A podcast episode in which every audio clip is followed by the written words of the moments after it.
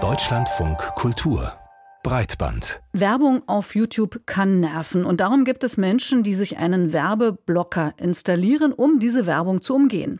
Dieser Blocker sorgt dafür, dass Werbeclips nicht mehr abgespielt werden.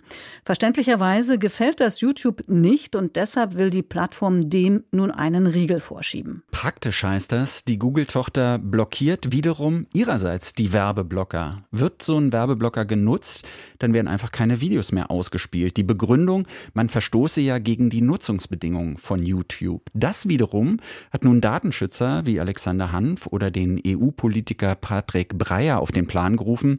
Diese haben eine Beschwerde gegen das Vorgehen von YouTube eingereicht. Denn beide meinen, dass Google mit seinem Vorgehen EU-Recht verletzt.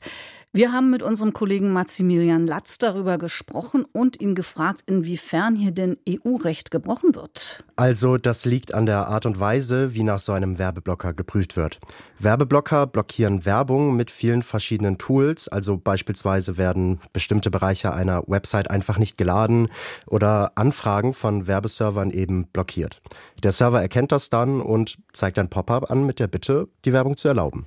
Das hört sich ja erstmal weniger problematisch an und war ja auch eigentlich bis zuletzt kein Problem.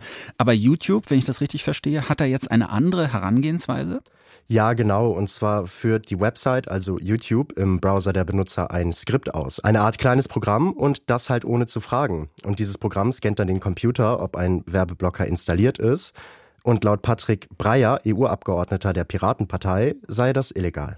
Es gibt eine europäische Richtlinie zum Datenschutz in der europäischen Kommunikation und die besagt, dass auf das Endgerät des Nutzers eben auch nur mit seiner Einwilligung zugegriffen werden darf, außer wenn es unbedingt für die Bereitstellung eines Dienstes erforderlich ist. Und das ist hier sicherlich nicht der Fall. Und außerdem sagt er, dass man ein Recht darauf habe, vorher über den Zugriff informiert zu werden und diesen dann eben zu erlauben oder zu blockieren. Aber könnte Google nicht damit argumentieren, dass Werbeblocker nicht nötig sind, dass man sich auch ohne sie frei im Internet bewegen kann? Also grundsätzlich geht das nicht. Online-Werbung ist halt eben nicht nur Werbung, sondern kann auch schadhaft sein, wenn beispielsweise Schadsoftware über die verteilt wird oder das Verhalten der Nutzer verfolgt. Auch das Bundesamt für Sicherheit in der Informationstechnik rät dann dazu, Werbeblocker zu benutzen.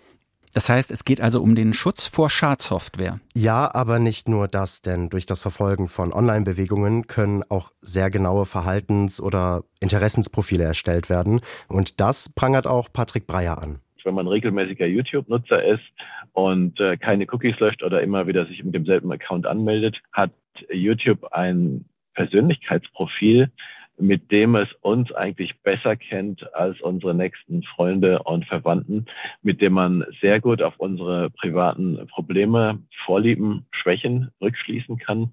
Und das ist natürlich hervorragend geeignet, um uns genau die Werbung anzuzeigen, die uns dann zum Kauf verführen kann oder auch zur Wahl äh, bestimmter Parteien. Diese Überwachungswerbung ist halt höchst umstritten und für Minderjährige auch schon lange verboten. Und deshalb sind Werbeblocker auch oft ein Dorn im Auge der Plattform, die natürlich sehr an den Werbeeinnahmen interessiert sind. Und deshalb gehen die dann auch gegen diese Werbeblocker vor. Aber laut Breyer mit unlauteren Methoden.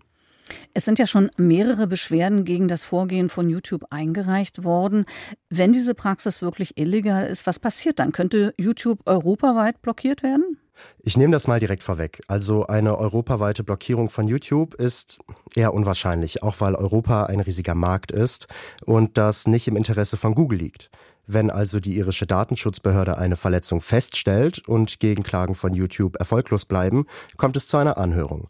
Danach wird eine freiwillige Lösung angeboten und wenn YouTube die ablehnt, kommt es zu einer gesetzlichen Regulierung. Warum geht es eigentlich um die irische Datenschutzbehörde? Es ist doch insgesamt ein europäisches Anliegen.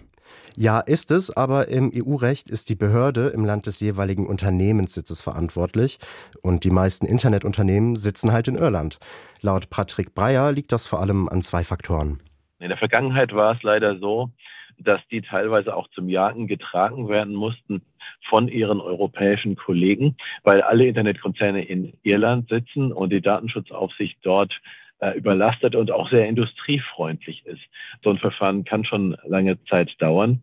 Bei der letzten Entscheidung, dass Meta keine Daten in die USA übermitteln darf, musste die irische Datenschutzbehörde auch vom europäischen Gegenstück zum Verbot aufgefordert werden. Mal angenommen, die irische Datenschutzbehörde entscheidet nun, dass hier europäisches Recht verletzt wird und YouTube das auch weitermacht. Dennoch, wird es dann Sanktionen geben gegen YouTube? Ja, und die Sanktionen fallen oft auch sehr hoch aus. Also zum Beispiel Meta. Das Unternehmen muss im diesjährigen Mai 1,2 Milliarden Euro Strafe zahlen. Auch wegen solchen Vorfällen werden Werbeblocker und Anonymität im Netz empfohlen.